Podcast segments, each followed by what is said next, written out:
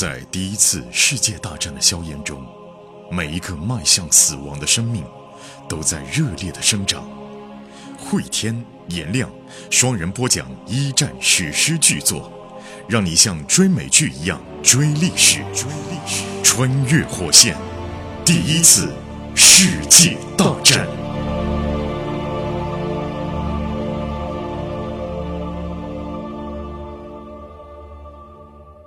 穿越火线一战，各位好，我是颜亮。我是慧天。前情回顾，一九一六年的夏天，索姆河战役的第一轮冲锋已经开始了。此前呢，英军的指挥官呢，以为呢，一周的炮火覆盖已经可以摧毁了德国人的阵地，在大白天停止了炮火的掩护，选择了列队冲锋，并且让首轮冲锋的士兵身上挂了几十斤的辎重。这么一轮愚蠢的送人头之后，给英军造成了巨大的伤亡。而我们的主人公呢，比利和他的战友就在这轮的冲锋当中，他目前呢是被炮火压制在弹坑当中，而要想活下去的希望就是比利能不能把目前的一个德军的炮火点给拔掉。比利呢就按照刚才的计划，希望自己的战友能够顺利过来。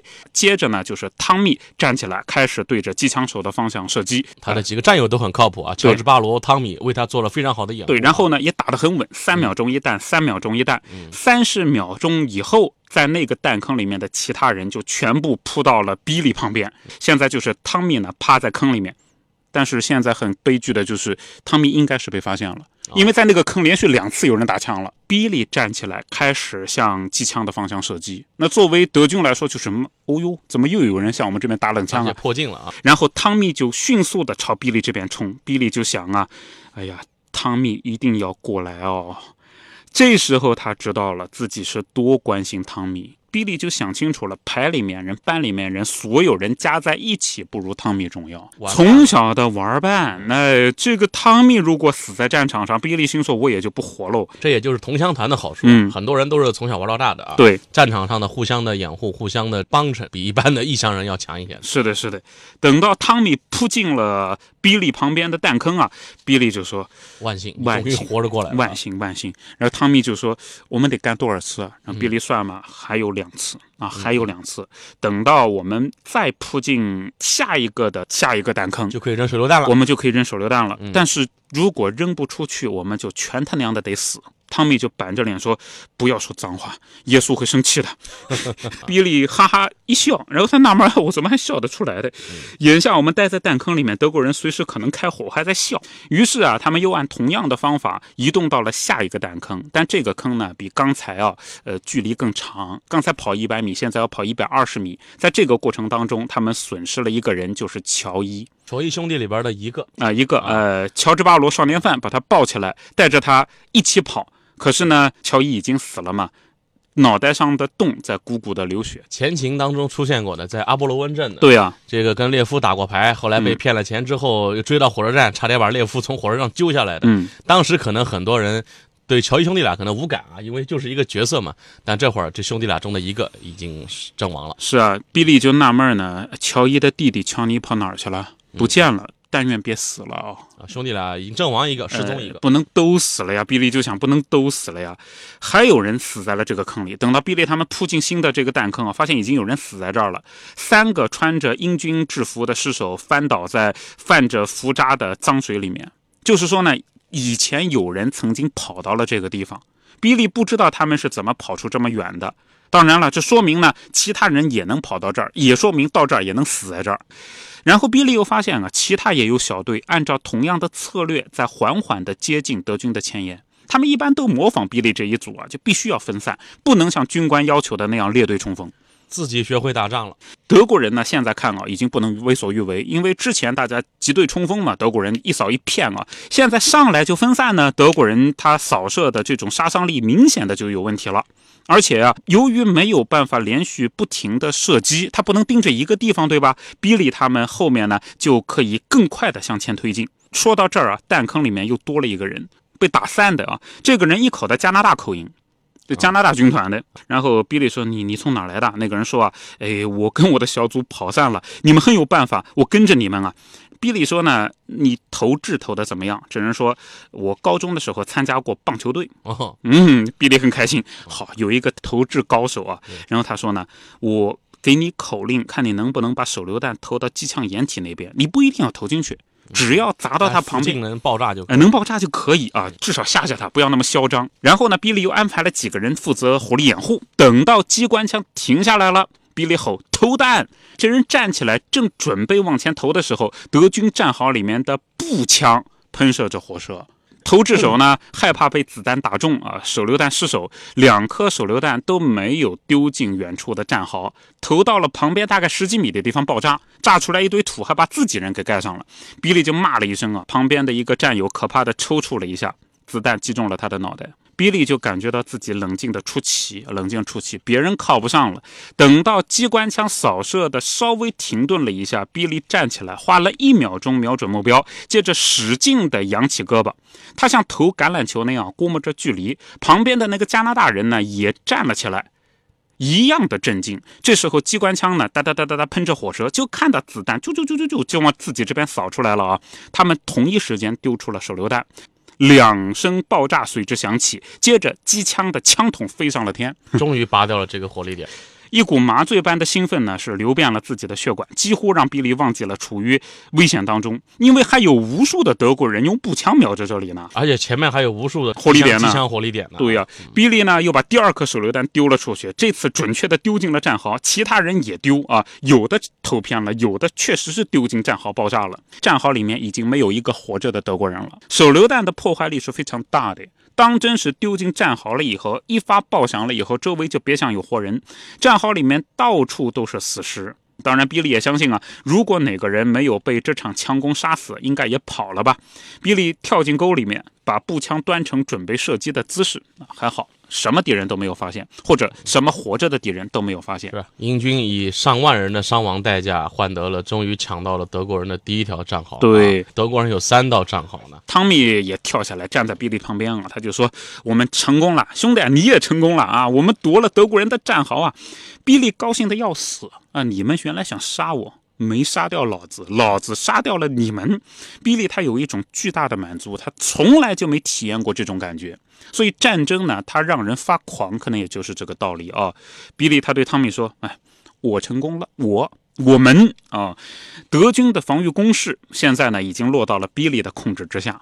参观以后，比利也是深受触动，他是以矿工的眼光来看这个防护结构的啊。嗯嗯，我们来看看德国人的军事啊，对，墙壁用木板加固，通道四四方方，防空壕深的让人吃惊，往下挖了八九米，甚至呢，在一些放辎重的地方还装了整齐的木框和木质的台阶。经过了七天的猛烈轰炸，这种精细的设计和精细的做工啊，是让很多的德国人得以幸存的重要保证。比利他们啊，就这支部队啊，也算是第一个参观到了德国人的军事的英国人。在此之前呢，英军呢都是在猜，差不多了吧？我们的百万枚炮弹轰了一个礼拜，德国人差不多该被轰没了吧？嗯，虽然说之前也派出过侦察队，但是没有得到过这么确切的消息。等到他们真正冲进第一轮战壕，才发现自己犯了一个天大的错误，对，就是百万枚的炮弹，当然里面还不算那些没炸的啊。嗯，所谓的百万枚的炮对德国有生力量造成的伤亡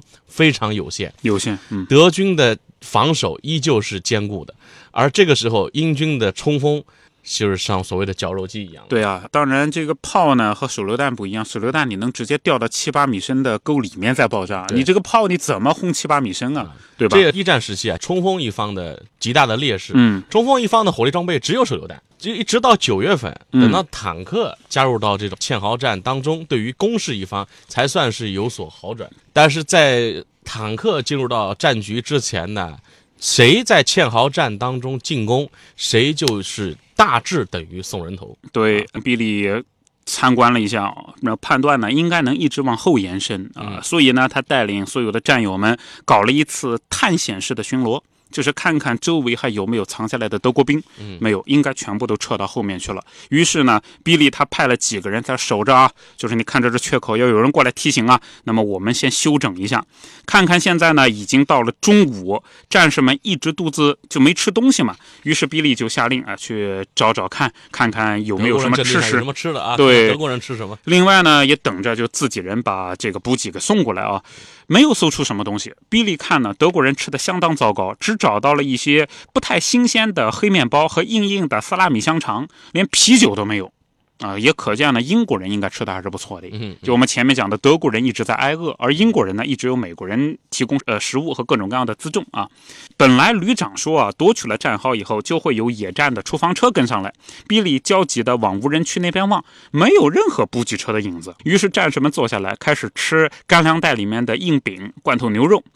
比利想呢，要不就派人报告一下，回去说一下，我们已经把战壕抢下来了，赶快来人呢。不过还没开始干这个事儿啊，德国人的大炮就改变了目标。原本他们轰呢是英军后方嘛，对吧？就是轰他们集结的地方嘛。现在德国人的大炮改轰无人区。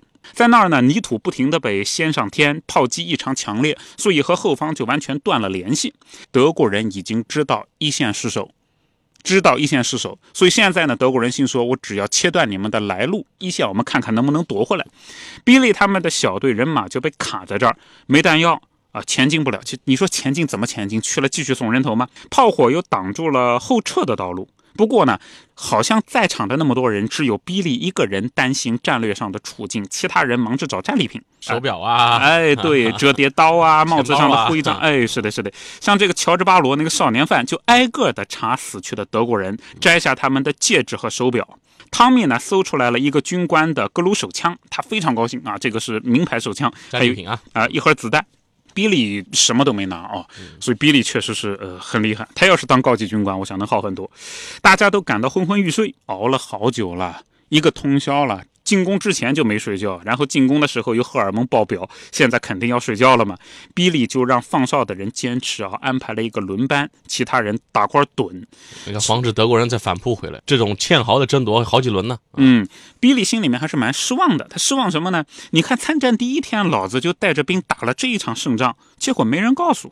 你看看嗯啊，傍晚的时候啊，德国人的炮击停了。比利就琢磨着呢，要不要撤退？因为眼下没有事情好做。你说我待在这干嘛呢？不过如果回去啊，比利担心被人指责临阵脱逃，因为这些军官什么样缺德事儿都能干出来。到头来还是德国人替比利他们做了决定。德国人呢又压过来了。比利跑到前面看了一下呢，大概一百五十人的部队正向这边快速挺进。自己的人守在战壕这边，你说跟德国人硬碰硬不可能啊，没有弹药补充守不住啊。可是如果撤退呢，就有可能受到指责。所以比利灵光一闪啊，来来来，兄弟们都过来，这样啊，你们随便开枪瞎打，把子弹全部给我打掉，打完咱们就好撤了。你看子弹没了看，。你们补给没上来，我们没办法了，只能把阵地先还给对方了啊。，对于是呢，他们就四面八方的胡乱射击。当然，听到射击声呢，那边敌人也趴下了，对吧？就是找隐蔽了。等到弹夹全部打完，比利转身就跑，所有人跟着比利也就撤了。至少把命捡回来。呃，还好啊、呃没有任何人在他们撤退的过程当中朝他们开枪啊。比利终于跑回了英军阵地，跳进战壕。战壕里面到处都是尸体啊、伤员啊，还有呃疲惫不堪的幸存者，对，新任指挥官也该到位了，嗯因为菲茨已经腿部中弹，已经被他脸上也有一枪。啊，那你看脸上跟腿上都中哎，你弹看，。那那那，比利看到了菲茨，菲茨少校呢躺在担架上，脸上流着血，眼睛睁得大大的，还活着，在急促呼吸啊。比利心说：“你看狗娘养的也有今天，总算有一个我不在乎他死活的人。更多的人干脆就躺在泥里头，眼睛空洞，一个个失魂落魄，累得动弹不得。军官们组织把从前线撤下来的伤员啊、尸体啊运往后方，没有任何胜利的机会。”也没有任何人继续向前进发了。军官们甚至不朝德国人那边再看一眼，强大的进攻以失败告终。然后比利说：“我的个老天爷啊，真的是糟糕透顶。这只是索姆河战役当中的一场战斗啊”。嗯咱们在这儿也再开一个上帝视角啊。整个的索姆河战役，德军伤亡五十多万人，英军伤亡四十多万人，法军伤亡三十多万人，累计加起来伤亡、呃上百万了，上百万人。为了什么呢？就 for nothing，对吧？呃，什么都没有。好，下面还有一个悲伤的彩蛋啊，下面还有一个彩蛋，但这个彩蛋呢是一个悲伤的彩蛋。嗯，一周以后，小欧文，十六岁的小欧文，因为怯弱和开小差，被军事法庭判处了死刑。审判前后只用了不到一个小时，判决被送到总指挥部进行了审查，总司令批准了死刑判决。两个星期以后的一个黎明，在泥泞的法国牧场上，欧文蒙着眼睛站在行刑队前面，就是那个前情被炮火吓得哭鼻子，然后在发现自己战友第一轮冲锋，在无数人在死亡的那个小逃兵对，欧文啊，嗯，行刑队里面呢有士兵是故意打偏，因此枪响之后呢，欧文扑倒在地上，但是还活着，身上淌着血。问题是行刑队的军官啊，要对每个人进行验伤验死，发现欧文还活着，他就拔出手枪，直接朝男孩的前额开了两枪，欧文就这样死了。啊这个十六岁的小逃兵欧文，对对，枪毙逃兵，这个死在了军事法庭上。十六岁的少年欧文啊，几十年后的欧洲大陆上有一个十八岁也叫欧文的少年横空出世，在足球场上赢得了全世界的喝彩，也叫欧文。对但那是在和平年代，白衣飘飘。但是这个十六岁的欧文死在一个谁都不知道的角落里，也许还带着耻辱，因为传回去以后说你们家这十六岁的孩子是当了逃兵。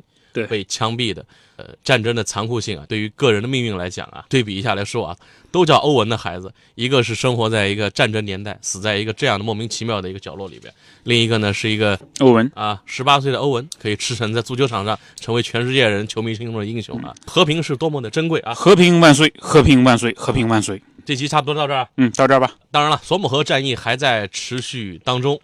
那目前大后方是什么样的情况？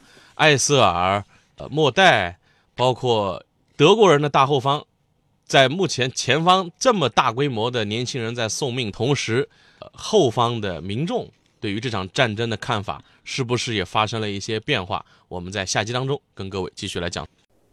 节目的最后，告知大家一个好消息：继一战后会天颜亮的两档新节目《永恒的边缘》《冷战的权力游戏》，还有《世界的凛冬》二战的权力游戏都已经上线。